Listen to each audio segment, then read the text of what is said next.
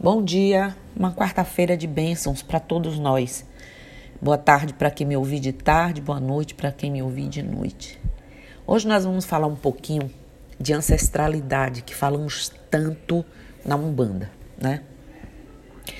Temos formas diversas de concepção de ancestralidade, né?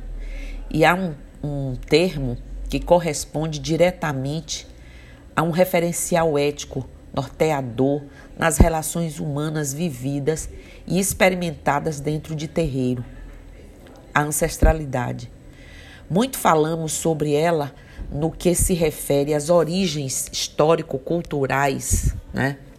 que serviram como base ao longo do desenvolvimento da nossa sociedade para o surgimento da Umbanda, tornando-a um fenômeno religioso autenticamente brasileiro. Falamos das etnias que serviram de tronco para nossa é, identidade cultural. Quais sejam os indígenas brasileiros, os negros africanos e os europeus. Sabemos que a Umbanda herda da miscigenação e do amálgama né, de determinados aspectos das práticas religiosas de cada uma dessas matrizes formadoras, né? O conteúdo que constituiu seu imaginário, seus símbolos religiosos, né? sua cosmovisão e sua maneira de relacionar-se com a sociedade como um todo. Mas nossa ideia aqui é a de tratarmos não do aspecto sociocultural da Umbanda, mas sim da interrelação humana né, que vige dentro do, dos terreiros de Umbanda, lastreado pelo princípio da ancestralidade. Toda casa de Umbanda tem um iniciador. Alguém, homem ou mulher, escolhido pelos guias, né? Pela, pela egrégora formadora daquele terreiro, que passa a carregar uma missão, que é de servir-lhes de intermediário para que possam ser manifestadas as individualidades do mundo espiritual.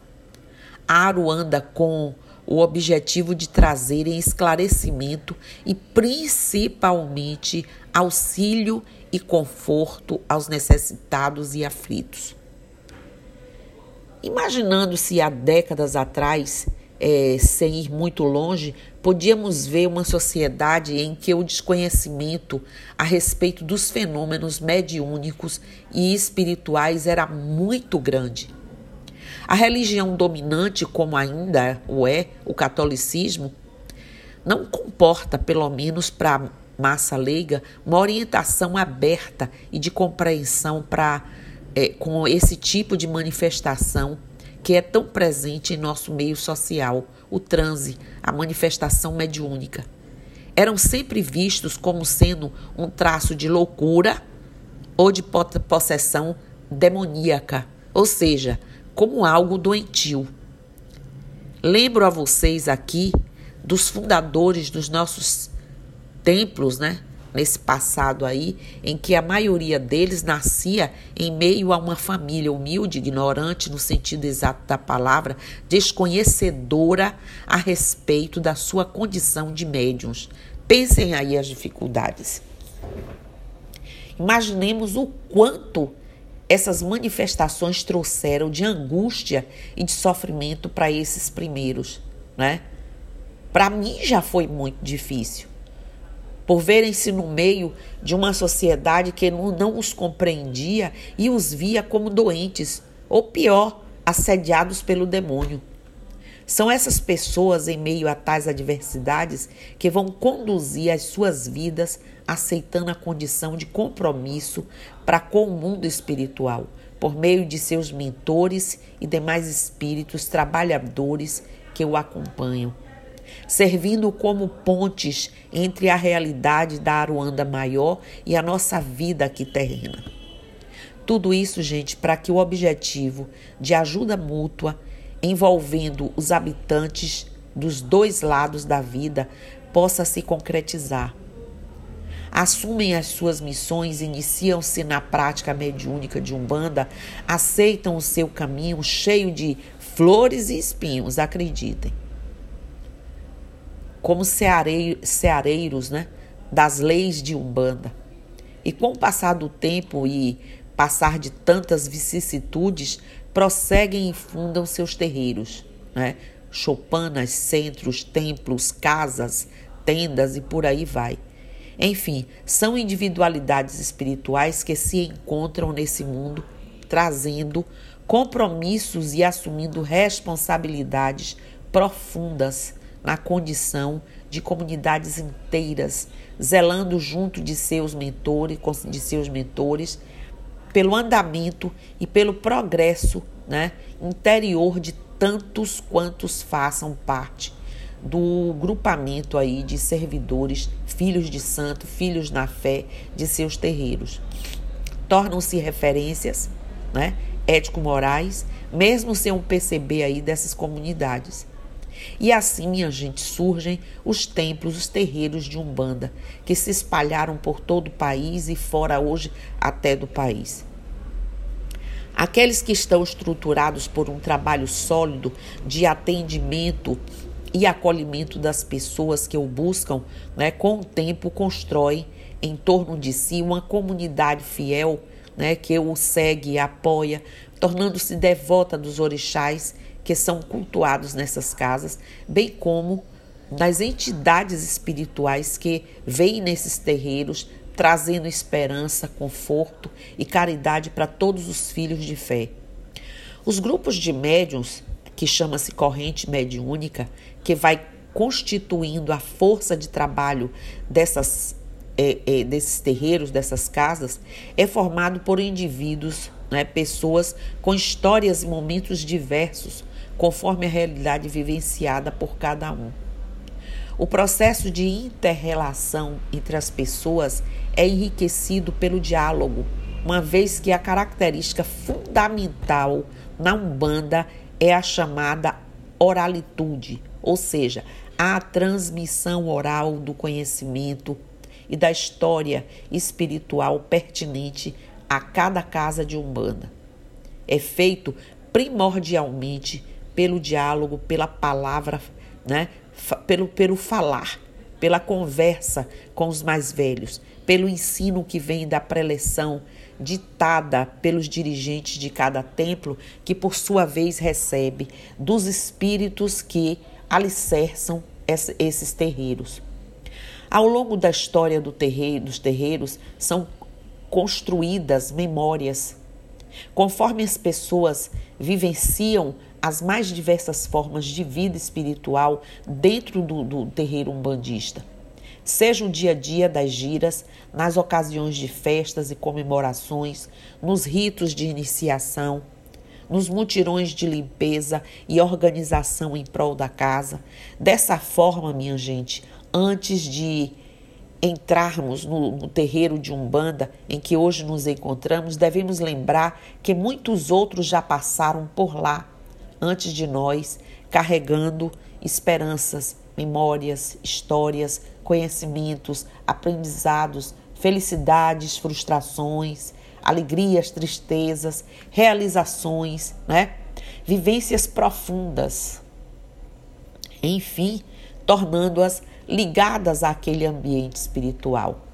Não só os nossos guias e protetores que estão ligados às correntes espirituais de nosso terreiro, e às vezes, como no meu caso, que venho aí de anos né, de trabalho e que trago as experiências também que a gente traz, não só do nosso, como de outros terreiros também, né?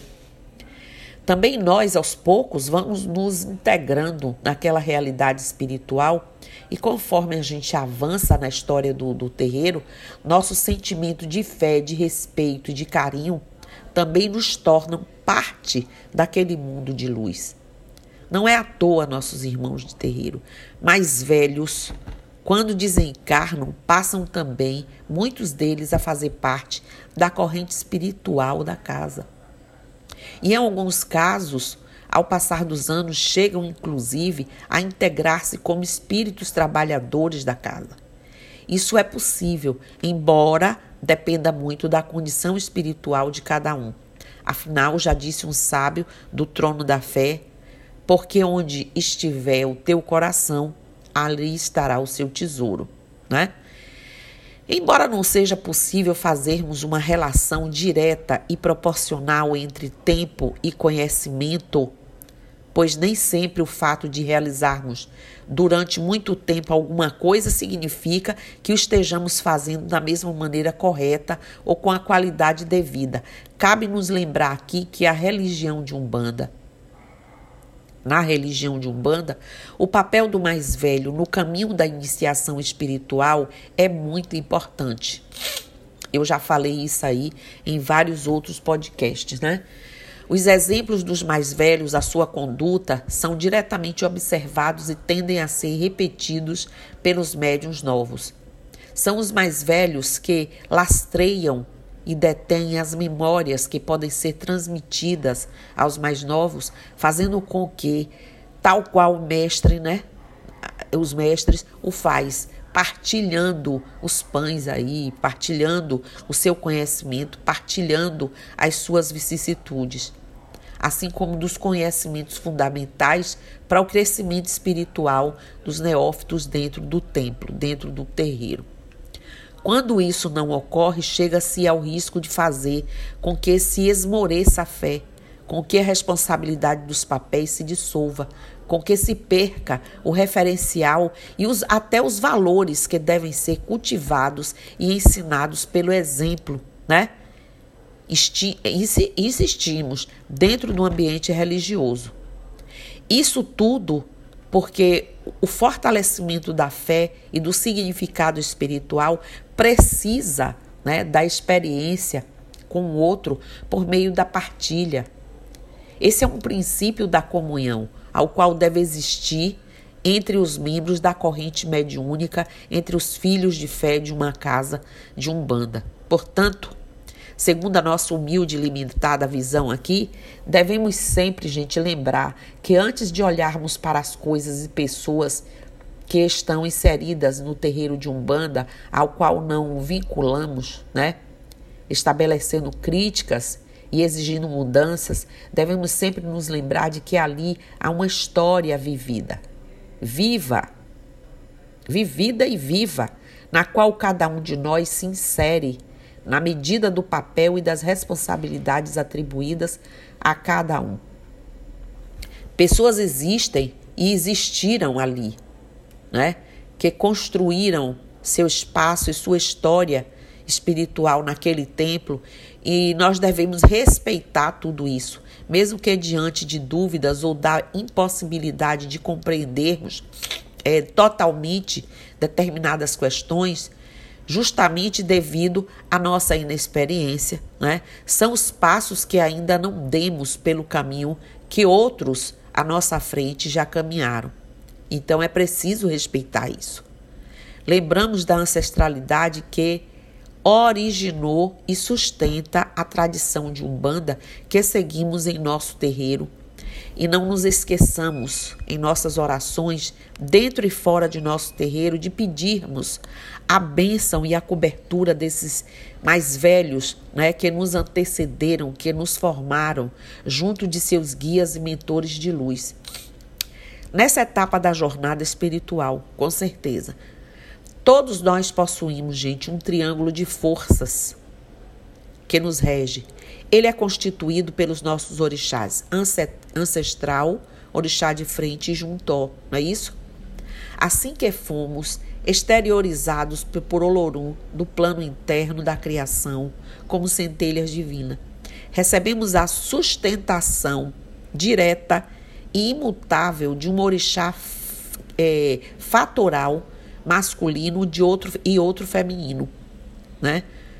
os gêneros masculino e feminino que nos acompanhará por todo sempre. Sendo que caso o ser seja masculino, prevalecerá e o feminino prevalecerá também o feminino. Esses orixás, gente, são denominados orixás ancestrais. Na dimensão humana, 72 horas após a é, fecundação do óvulo, o ser espiritual que reencarnará tem seu mental adormecido e auxiliado pelo plano superior a reduzir-se até que possa moldar-se ao feto, o que leva três a quatro meses até estar completamente adaptado. Por isso, muitas gestantes, antes do terceiro, quarto mês, nem comunica a gestação, fica ali preservando todo essa, esse momento de transformações. Desde então e durante toda a vida da, da matéria, será conduzido por um orixá que lhe fornecerá características e atributos que compõem, não é isso? A sua personalidade, que é o orixá de frente, e também o orixá, da mesma maneira, atuará no emocional, é, desde ser é, de modo e equilibrar, o que é o, o ajuntó. Então, nós temos na Umbanda uma questão com ancestralidade, uma questão com respeito ancestral, com reconhecimento dessa importância muito forte para nós e em nós. Então, os mais novos que adentram nos terreiros, mesmo que não sejam novos na idade, mas sejam novos de entrada nos terreiros de Umbanda, vocês observem os mais velhos, mesmo que tenham uma idade biológica mais nova que a sua e tem ali naquelas pessoas o respeito do que elas já estão construindo ou construíram de sua ancestralidade, no conhecimento, até da sua própria memória ancestral, que vem trazendo também né, as coisas que já eram impregnadas, já eram para ser programadas daquelas pessoas trazerem em benefício de si, de si mesma e dos outros ok? Então hoje era essa pincelada que eu queria dar para vocês, dizer que vocês tenham um bom dia, que nós tenhamos hoje uma noite de trabalhos muito boas e que Olorum esteja com todos vocês, dando as bênçãos e acalmando aí muito de nós que ainda temos pela frente com essa pandemia. Bom dia e eu estou aqui.